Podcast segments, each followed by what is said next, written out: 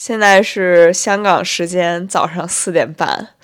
我突然加了这么一期奇奇怪怪的节目，就都称不上是节目，就是一小段音频，是因为我觉得我今天晚上的状态，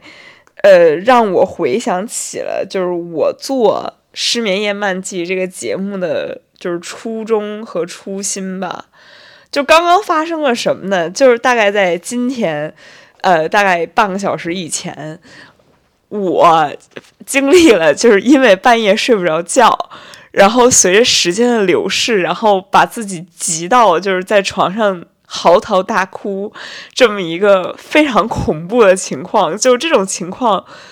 就是在我漫长的失眠史当中，虽然也有发生，但是距离上一次发生已经很久了。就我已经很久没有干出这事儿来了。我我一直以为我跟失眠这个毛病。的关系已经非常缓和，非常非常和解，但是现在看来完全不是这样。就最近的情况，就是我可能压力比较大，呃，但其实我觉得也还好啦，就是因为该考的试考完了，就马上就要考完了，还有一门，然后工作进行的也还算比较顺利。所以其实没有什么值得抱怨的，但不知道为什么就失眠的情况突然就又加重了。我觉得我昨天白天就还是有让自己休息到的，就是因为我有下定决心，昨天一天什么也没有干。就我既没有看学校的任何材料，然后包括我最近在见一些编剧啊，然后跟他们谈一些合约，他们发给我的他们的作品和稿子我也都没有看，所以我觉得我是没有干任何跟工作相关的事情的。然后我去逛书店，然后看完了一本呃辛波斯卡，就是波兰的那个诺奖获得者辛波斯卡的一本就是文学评论集，然后晚上吃了个饭，然后又去。锻炼了一下，不知道为什么就一直睡不着。然后因为我现在是四点半嘛，然后我早上八点钟要起来要去打球，嗯，然后本来下午还有其他的事情，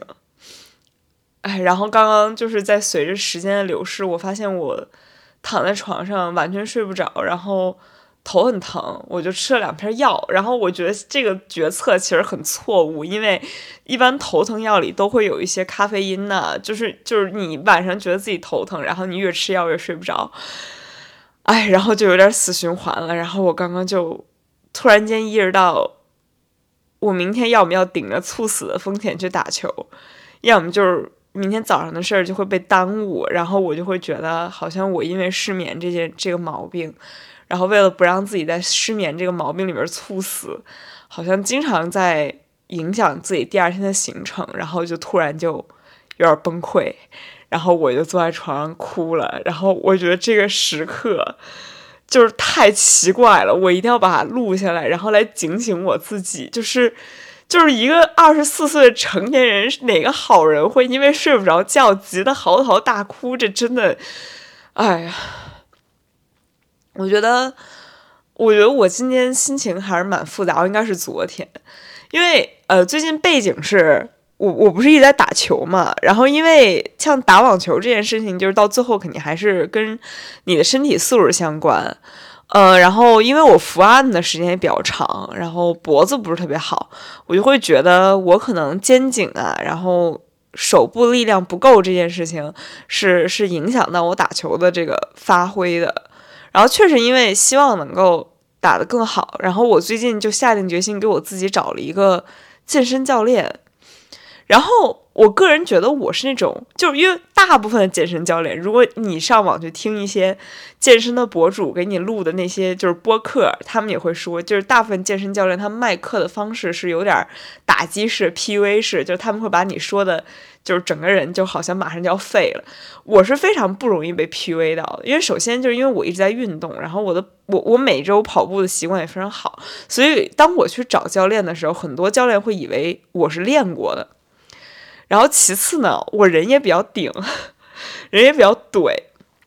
但今天发生了这么一件事儿，就是可能因为我最近身体上的压力是比较大，然后呢，我今天在做一个动作的时候，突然间觉得我喘不上气儿，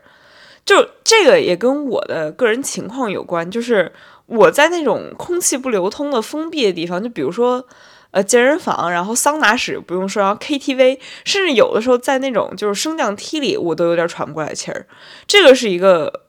一贯的事情，而且我一直在各种运动当中没有选择就是撸铁，就是也也是跟健身房的环境有关。所以我今天就突然间觉得眼前一黑，然后就有点晕，我就跟那个健身教练说，我有点晕，我需要站一会儿。然后那个教练就问我说：“哎，你这种晕的这个状况是从什么时候开始的？”然后，其实我后来他自己也承认了，他在问这个问题的时候是准备好了一套，说你晕是因为你脖子不好，你血液不流通，就是这一套健身教练常备的，就是劝你多练习的这么一个说法，他是有这么一个想法的。但是我当时给了他一个把他怼得哑口无言，他当时就感觉就是接不上话的一个回答。我说，我觉得我从四五岁就有这毛病了。我说我小学二年级的时候，全班同学一起站在那儿练合唱，然后突然间我倒地了，就是一群小朋友坐在那儿唱着唱着歌，我突然就倒地了。然后就从那个时候就那个时候我就发现我不能吹拉弹唱，就不能游泳，然后不能进健身房，然后也不能进 KTV，或者说我进 KTV 非常非常谨慎，就是我一般不跟我同学去唱歌。我有的时候官方给出的说法是，我觉得我五音不全，但其实真实的情况是，就是在那个封闭的人很多，而且就是声音响声音很大那 KTV 里，我特别容易昏过去。就是我我给出这个答案之后，那个健身教练就惊了，他想了很久，就说了一句说：“如果你是心脏的问题的话，好像这个我们也帮不上你。”于是他就认怂了。我当时觉得这事儿还挺逗的，就是我当时本来会觉得我会把这个事儿当成一个笑话在播客里边讲，但是我突然间回家的时候就走在路上，我突然觉得有点委屈。我突然发现，我跟我的这个天生不太好的这个出场设置，我跟我的这个先天条件很差的身体已经斗争了很长时间了。我我发现，我发现原来就是大大部分人健身都是从自己家沙发到健身房的距离，而对于我来说是从 ICU 到健身房的距离。然后我我就回想起我刚开始跑步的时候，也是，我刚开始跑步可能是我在纽约吗？然后可能在国外吧。然后那个时候围着某个小公园跑步。跑几圈就需要站一会儿，因为你感觉的都不是肌肉的累，而是就是你眼前就黑了，你就是上不来气儿，就是没有血，嗯，怎么办呢？然后渐渐的可以六公里、七公里的跑，然后每周现在可以跑跑三十公里以上，然后我突然就觉得，就是虽然虽然我觉得我在跑步这个事儿上是获得了很大的快乐的。哎，但是回想起来，还是觉得，还是觉得这一路走的很艰辛。然后就是最近，就是跟一些朋友，就有的时候他们会聊起来，他们当年就是中考和呃高考的时候，就类似什么每天要要学什么十几个小时，要从几点学到几点，早上特别早起，晚上特别晚睡，然后。然后一般来说，这个时候我都会说说我不需要这样学习，因为我有臭不要脸的北京户口，然后等等。但其实，就是硬要说的话，我现在有时候回忆起中考那段时间，我最大的印象就是，我我们当时就是初三嘛，然后每天下午会加一场考试，那场考试每次考到一半，我其实就有点上不来气儿了，就我就开始头疼，然后就是缺氧，然后。等我回到家的时候，我就需要从我到家那一刻开始，连晚饭都不能吃，就一路躺躺到晚上十点。我觉得我会感觉自己头疼的情况稍微缓解了一点儿。就绝大多数在初三的时候，我对我自己的印象就是放学回家，然后在床上躺着，然后或者是在学校的时候，就是在学校，呃，趴在桌子上。啊，那段时间因为我还有一点神，就是那种神经性的就喘嘛。哎，就是觉得，虽然我觉得我的中学同学们都是极度包容的人，他们都给我留下了特别特别好的回忆。但是有的时候会想起来自己那段时间，就是你因为呼吸不畅，然后包括头疼啊，然后你咳嗽起来的时候，声音很大，然后全班都能听见。然后我现在依旧觉得那段时间给我带来的人格上的影响是持之以恒的。然后，于是就是这个，然后我就又想到另外一件事儿。我想，我莫名其妙想到了我跟文学的关系，就是我在这个电台里面，这个叫“失眠”就顶着“失眠”的名号电台里面提到最多其实是文学和艺术。然后我之所以经常提到，就是因为我觉得，在我跟我这个呃出场设置就很差的身体条件做斗争的这么长时间以来，庇护我最多的就是我所谓的那一点文学才华。就那段时间，就是会有很多人说说你有一个优势，有有一个特点，比如说你你你会，呃，会会滑冰，或者说你会会某种乐器，它对你来说是个，有的老师会说这个对你来说是个敲门砖，但是其实我的感受就是，我认为我的那一点所谓的才华，对我来说是庇护，而不是敲门砖。它有几个就明显的优势，就比如说。一个最明显的，就是一个一个最显而易见的优势，就是凭着这个剑走偏锋的才华，就是我可以在呃是否要通过正规的考试这件事情上获得很多的优待。就是在我的同学们都在拼命学习的时候，我可能确实是呃，无论是被迫选择，还是还是还是说受到了某种优待，你可以在床上躺着。然后去调整你喘不上气儿和头疼和一系列的问题。然后，另外一个就是，我记得我高中的时候发生过一个特搞笑的事儿。我们那时候有个呃班主任女老师，那那个老师特别喜欢嘲讽我像林黛玉。就那个老师特别喜欢说说那个你你就一天到晚就生病就发烧就咳嗽，然后在床上喝药，然后还写诗，所以你就特别像林黛玉。我事后就是上大学的时候，我老师跟我同学讲说，我觉得这个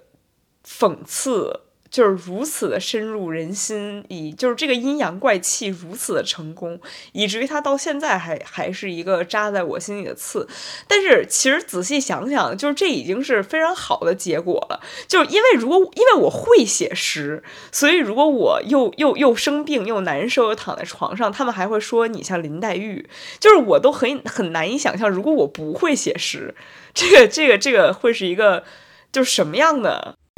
就什么样的结果和和和处境吧，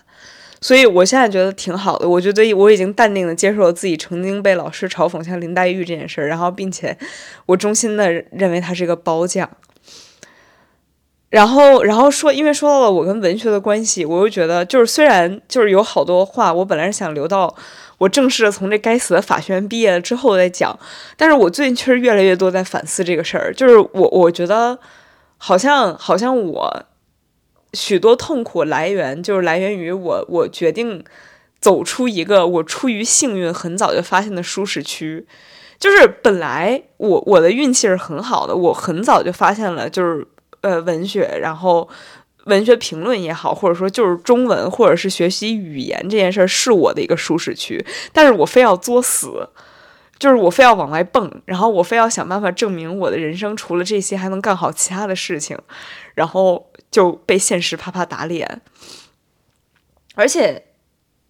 我刚刚躺在床上就在想，就因为我以前写诗的时候，对我来说，我有一个非常重要的意向，就是我经常写我跟我的神的关系。就这个神不是任何一个宗教，而是我认为就是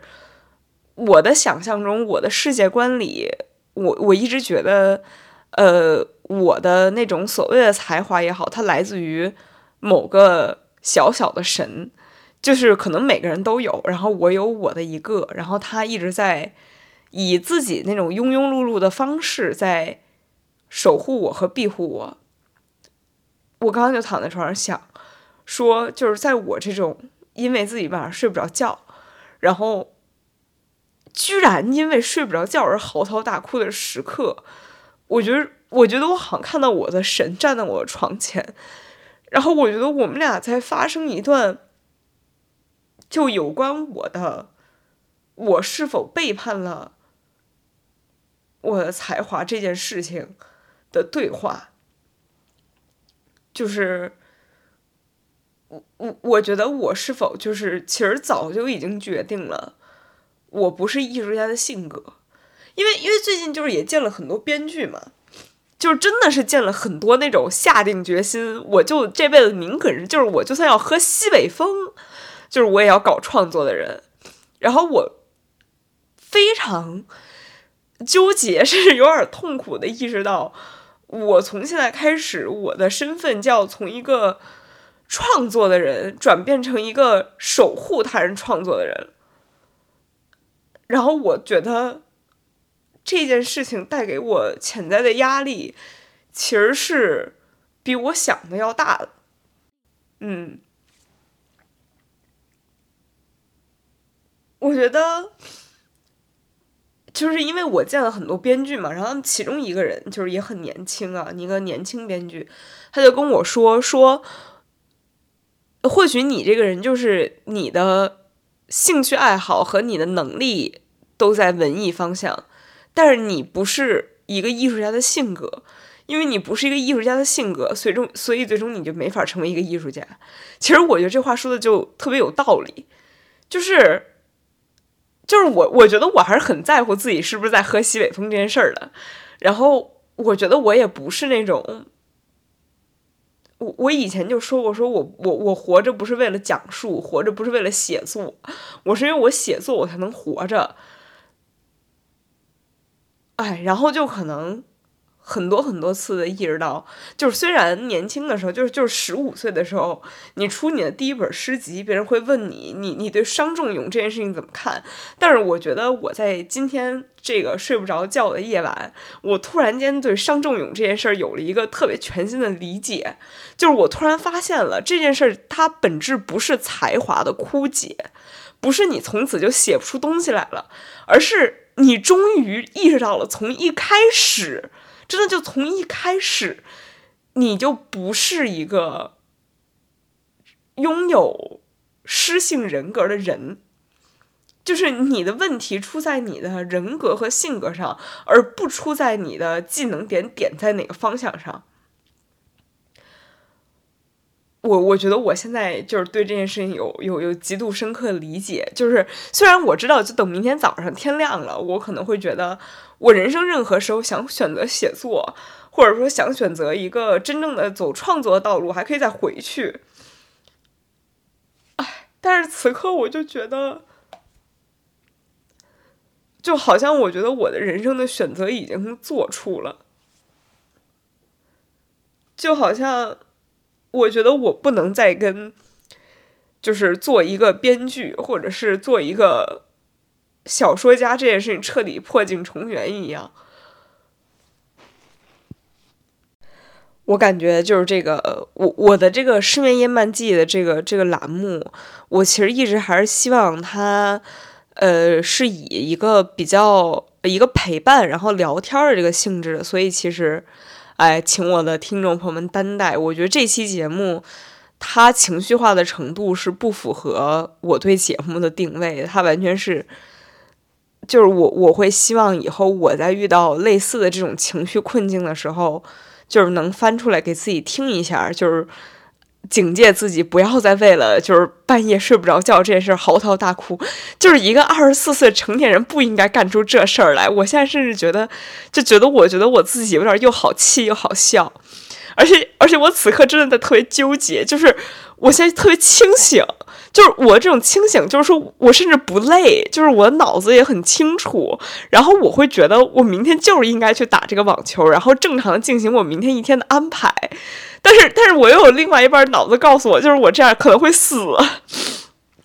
我也不知道，就是我觉得我还是有很大的可能会在清晨我把这期节目更新，然后我真的还是去打球。因为如果我不打球，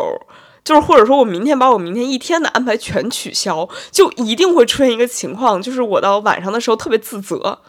就是我会觉得。哎，我怎么这么废物啊？就是怎么就是睡觉这种普通人眼睛一闭一睁就能做到的事儿，我都做不到。而且就是因为做不到，还要影响你第二天的安排。然后我觉得在这种情绪的作用下，睡觉这件事带给我压力就会越来越大。所以我现在想尽量的，就是起码在录完这期爆炸的节目之后，能够弱化我半夜睡不着觉这件事情给我带来的心理压力，然后让睡觉这件事儿不再变成一个一个任务。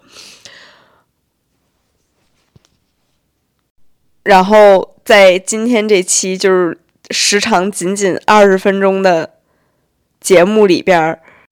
为了让本期节目拥有一个跟我节目一贯的调性更加符合的结尾，就是因为刚刚提到了，我说我的人生有一个小小的世界观的设定，就是关于我自己个人的神这个问题，所以我决定给大家念一下我人生中第一次写。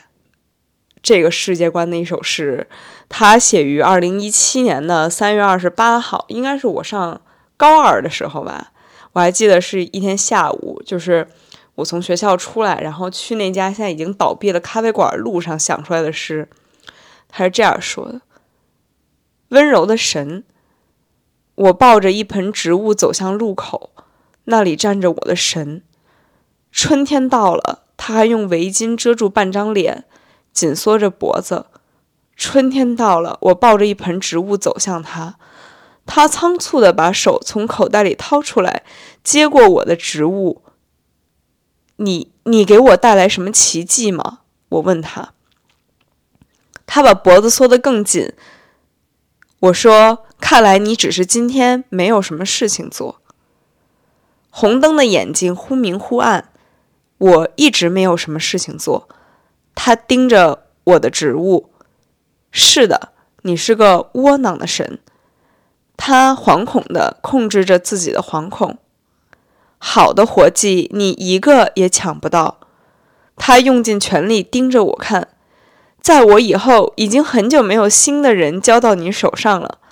他转回去盯着我的植物。其他的神不会这样，站在路口挨人类的骂。我们并肩走在阳光下，我看见铝屑飞溅，钻头和锉刀烫得生白烟。我画那朵鸢尾花的时候，你为什么不提醒我？我根本做不出来。他把我的植物紧紧贴在胸口。在开始之前，我提醒过你，开始没有意义。他嘟嘟囔囔的解释。我说。你不要提起我不记得的事情。抱歉，我牵着你度过了忘川。我们一起度过了忘川，于是我的过去、现在、将来都画好了界限。对于他不是这样的，他没有什么需要忘记。我们一起走在自行车道上，你本来应该提醒我，行人走在车道上是不对的。而且你本来也应该让我把一切弄得好一些、顺利一些。所有的一切，我都怪你。我劈头盖脸地说着，不去看他。我知道他还盯着我的植物。是的，我是个窝囊的神。穿过绿地时，我心里有些抱歉。我猜他可以理解，毕竟我暴露在全世界面前。春天到了，一切都怪我。春天到了，我只有我的神可以怪。他应该不能理解，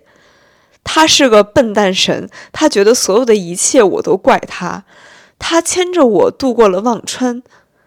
我们走到了咖啡馆楼下。他愣愣地等着我转身，我只好把自己的植物抢回来。你会把它养死的，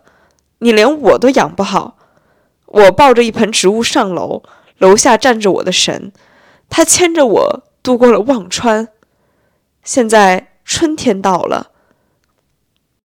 就这首诗里边提到了，就是这个用铝屑做一做一朵鸢尾花这个事儿，这其实是就是我我们当时高中大概就是要选一个跟劳动相关的选修课，然后我选了一个就是大大概就是跟金属工艺加工有关的这么一个活儿，然后我还记得我当时跟我那个发小，就我们俩是小学同学，一直到高中的同学，我们俩决定流水线作业，就是每人只加工一个。呃，零件儿，结果就导致，因为我们一直在重复同样的动作，然后当天晚上每个人，我们俩各自的手有不同的地方非常疼，就好像他是手腕，我是上臂吧。所以现在想起来还是挺有意思。然后这里面提到就是我抱了一盆植物，应该是因为这个这首诗写于三月二十八号，就是我是三月二十六号的生日，那个应该是我的一个好朋友的高中同学送我的一个礼物。然后我那个时候是属于养什么就死什么，所以才提到了，就是我在我和我的神都不擅长养活东西这这个这个设定。但是现在还好，就是我前段时间在超市买了一个那种干花儿，就是可能甚至是染过色的那种红色暗红色的，像一串叶子。然后我只是把它插在了一个有水的瓶子里，然后它莫名其妙养活了。就是它，我之所以觉得它是染过色的，就是因为它新长出来叶子都是绿的。所以我们家现在还养着一个被我养活了的干花儿。从这个角度来讲，我觉得我还是有点进步的。我从养不活植物到能把一盆干花养活，然后从小朋友们站在一起合唱，然后我会原地晕过去，到现在我觉得我我属于就是甚至在一般人群里都属于运动习惯很好的。就是虽然失眠这件事情。目前没有任何进步，但是我相信，可能慢慢的就也会好起来的。就所以就是仅以今天这期节目，就是警醒我自己，以后不要再为了四点钟还没睡着觉就嚎啕大哭了，实在太丢人了。然后也希望我的听众朋友们可以监督我啊。那么以上就是今天加更的一期《失眠夜漫记》，现在是早上凌晨五点，然后。我觉得我过一会儿就要起来去打球了，然后希望我的听众朋友们还是，呃，能够一夜安枕，一夜好梦。我们下期节目再见。